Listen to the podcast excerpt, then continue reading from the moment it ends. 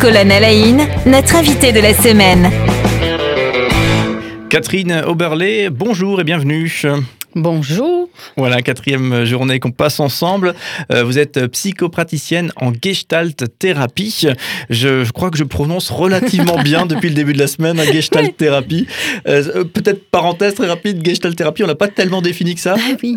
En deux mots, on peut, on peut avoir une, Alors, en notion deux mots, c'est un, un, courant dissident de la psychanalyse dans, dans lequel on intègre pardon, dans lequel on intègre aussi euh, euh, l'émotionnel, le corporel.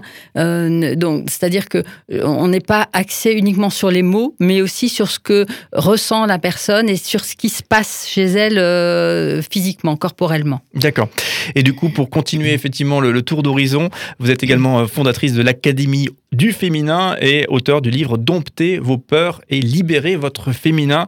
Voilà, on avait imaginé cette émission tout particulièrement en connexion avec la journée des droits de la femme du 8 mars. Mais effectivement, il n'y a, pas de bonne période pour évoquer ces, ces sujets-là. Donc, ben, voilà, on se fait plaisir et on, propose une émission euh, sur toutes ces thématiques. On parlait déjà hier de votre parcours personnel où vous avez, euh, j'ai tendance à dire, rencontré des, des, embûches significatives dans, vos, dans votre existence.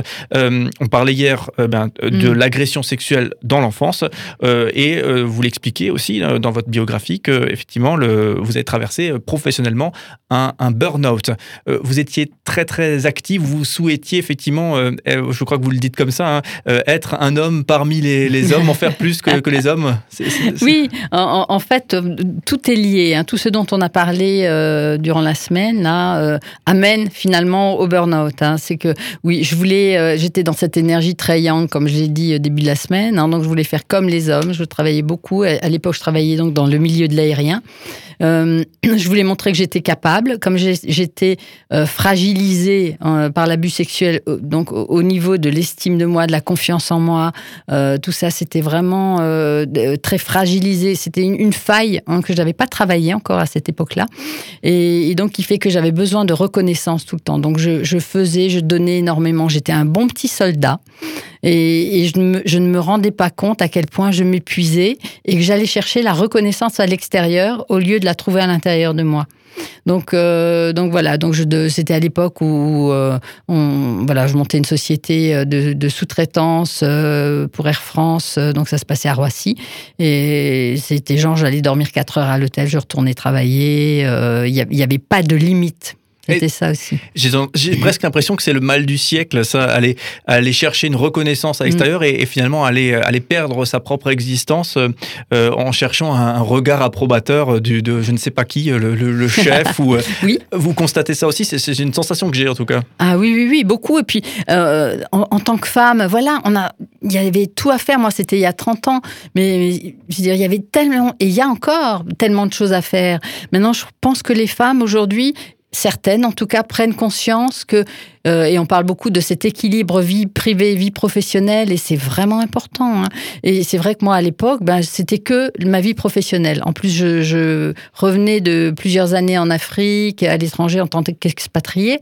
Donc, euh, je travaillais énormément, je ne vivais que pour mon travail, et en fait, euh, je voulais tellement être quelqu'un de bien aussi, que pour être quelqu'un de bien, alors ça, c'est une croyance familiale, hein, ça passe par le travail, et aussi cette, la valeur travail qui est très forte. Hein. donc, il faut travailler il faut montrer de quoi on est capable, il faut gagner sa vie, il faut gagner de l'argent, il faut réussir, il faut, il faut, il faut.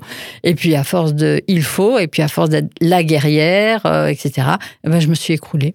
Est-ce que c'est pas euh, justement en ce moment quelque chose qui évolue dans le bon sens, euh, justement l'équilibre euh, vie familiale, vie professionnelle, où beaucoup en tout cas cherchent à trouver le juste équilibre? Oui, vraiment, on avance et moi j'entends de plus en plus de jeunes aussi qui me disent ah non mais moi je veux, enfin le métier, je veux pas juste travailler pour travailler, je veux que ça ait du sens, ou je veux contribuer, ou je veux apporter quelque chose, ou je veux que ça m'apporte quelque chose, ou que ça me fasse grandir. Donc il y a des vraies questions qui sont posées maintenant que les jeunes se pose, en tout cas. Hein. Euh, Alors justement, pour revenir au burn-out, est-ce que vous pouvez nous expliquer comment ça s'est euh, passé concrètement euh, pour vous? Comment ça se manifeste finalement un burn-out si on n'a jamais vécu ça? Alors, un vrai burn-out, hein, c'est pas le, le truc euh, je suis pas bien pendant une semaine et je retourne bosser. Ça dure des semaines, des mois. hein. Le vrai burn-out, c'est vraiment, c'est comme un, un écœurement. hein. On n'est plus capable et, c'est le corps qui lâche parce que la tête, ben, on a voulu tenir tellement longtemps avec la tête. Hein, dans le mental disait non, non, euh, je vais y aller, je suis forte, je peux le faire, etc. Et c'est le corps qui tire la sonnette d'alarme. Alors en général, on s'écroule. Alors maintenant, on, on dit voilà, on fait une dépression, mais parfois ça passe par une, une autre maladie hein, qui fait que euh, ben voilà, on n'est plus capable de se lever, on n'est plus capable d'aller travailler. Et, ce que j'ai eu moi et que je vois souvent auprès des personnes que j'accompagne, c'est c'est vraiment cette sensation d'écœurement. C'est rien que de penser au boulot, on est déjà, on est écœuré, on est fatigué, on est épuisé, euh, il y a plus d'énergie. Donc c'est vraiment important de, de prendre soin de soi à cet endroit-là et, et de, de refaire circuler l'énergie, de se poser les bonnes questions. Alors le burn-out, souvent, c'est le bon moment aussi pour faire un travail sur soi, un travail thérapeutique, pour comprendre ce qui s'est passé, pourquoi j'en suis arrivé là, qu'est-ce, que- quelle est le, la, la ficelle que j'ai trop tirée hein, sur laquelle j'ai trop tiré.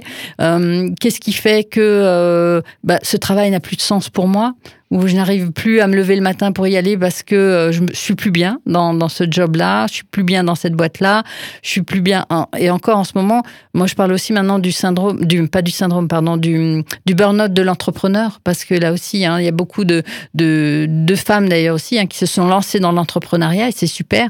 Sauf que là aussi, attention au burn-out parce qu'à vouloir trop en faire, à pas avoir les bons codes, à écouter tout ce qu'on nous dit, du yaka faucon, faut faire comme ça, et ben euh, finalement on se retrouve à travailler 15 heures par jour et, on n'y arrive pas quoi. Donc euh, donc voilà, il y a beaucoup de choses, hein, mais le burn-out, voilà, c'est vraiment quelque chose où c'est le corps qui est impliqué dans, dans, le mécanisme et, et où ça va très loin et où il faut vraiment prendre le temps de se, de se reposer, de recharger ses batteries, de se poser les bonnes questions parce que retourner au même endroit, en général, ben, ça va reproduire le même effet.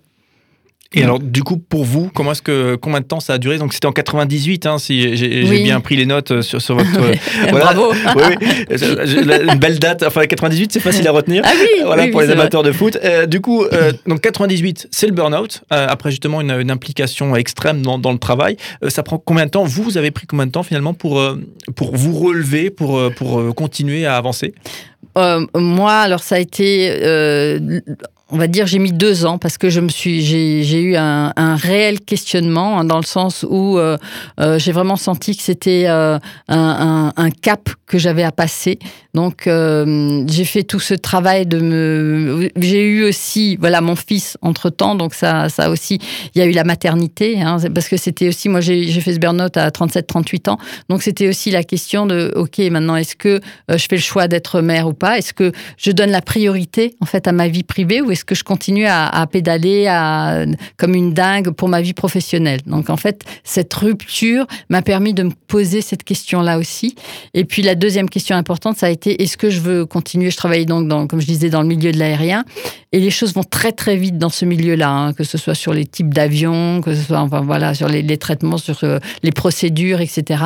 Et à un moment donné, je me suis dit euh, non, euh, c'est pas ça dont j'ai envie. J'y suis retournée un petit peu. euh, j'ai fait ce qu'on appelle un mi-temps thérapeutique et j'avais l'impression d'être un ovni là-dedans. Et vraiment, le mot stress il clignotait en moi tout le temps. Et je me disais, mais non, c'est plus ça que je veux. Parce que c'est un métier où il y a du stress constamment. hein. Ces métiers-là, on est tout le temps en train de regarder la montre. L'avion part à l'heure Est-ce qu'il est là Est-ce que ceci Est-ce qu'on est dans les, dans les temps Où est l'équipe Où est ça Où est l'équipage Enfin, tout le temps en train de, de tout euh, checker, gérer, etc. Donc c'est du stress constamment. Et vraiment, ma réponse a été, de moi à moi, ça a été non, je veux plus ça. Oui. Et je, je reviens sur une période que vous citiez tout à l'heure, et j'ai l'impression que énormément de femmes aujourd'hui, peut-être dans certaines catégories euh, socioprofessionnelles, mais quand même beaucoup de, de femmes sont concernées par cette euh, tranche d'âge clé, euh, le, le- je sais pas, le 35-40 ans, je schématise bien sûr, hein, il faut me pardonner si je suis à côté, mais voilà, euh, 35-40 ans, euh, c'est un peu le, le moment où il faut, il, Oui. faut, il faut y aller si on veut des enfants, et en même temps, c'est peut-être le moment où dans sa carrière, on a commencé à peut-être à, à être bien aussi, à prendre son envol, et c'est pas forcément le bon moment pour avoir un, un enfant. Est-ce que justement, y on remarque, euh, chez- et peut-être c'est aussi le moment où on a enfin pu trouver le- la personne avec qui peut-être on, on veut, Oui, on veut construire aussi. quelque chose, et ça Mhm. prend parfois plus de temps aujourd'hui. Euh, Est-ce que justement, il y a beaucoup de femmes aujourd'hui qui, qui vivent mal cette période-là parce qu'il y a ce, ce croisement de route? Mais oui, moi souvent, euh, elles viennent chez moi en- un peu en, en- en rigolant en moitié, en disant ah ben voilà, je suis en train de faire mon- ma crise de milieu de vie. Et je dis oui, mais c'est bien. C'est bien de, faire une crise. Hein. Faut pas regarder ça. Euh, c'est pas négatif. Justement, c'est positif parce que euh, la crise, bah moi, ça m'a permis justement de me poser et de me dire ok, qu'est-ce que je veux faire maintenant de ma vie? Hein, de cette, en, fait, on, on, dit crise de milieu de vie, et même si ça a évolué maintenant, hein, mais c'est euh, est-ce que ma vie me convient? Est-ce que mon couple, couple me convient? Est-ce que euh, mon, job me convient?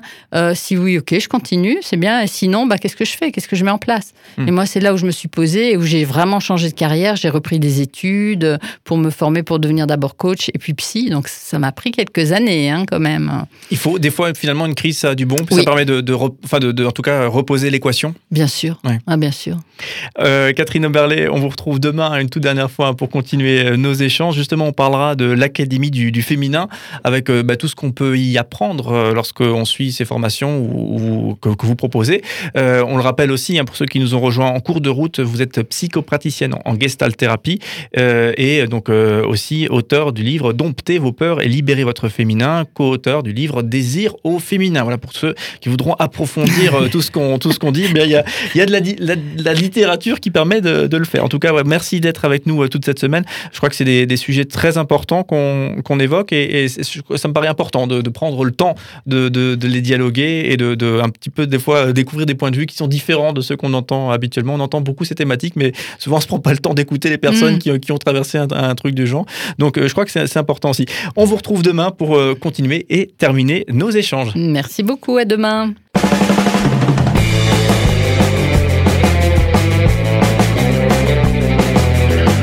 Colonnes à la notre invité de la semaine.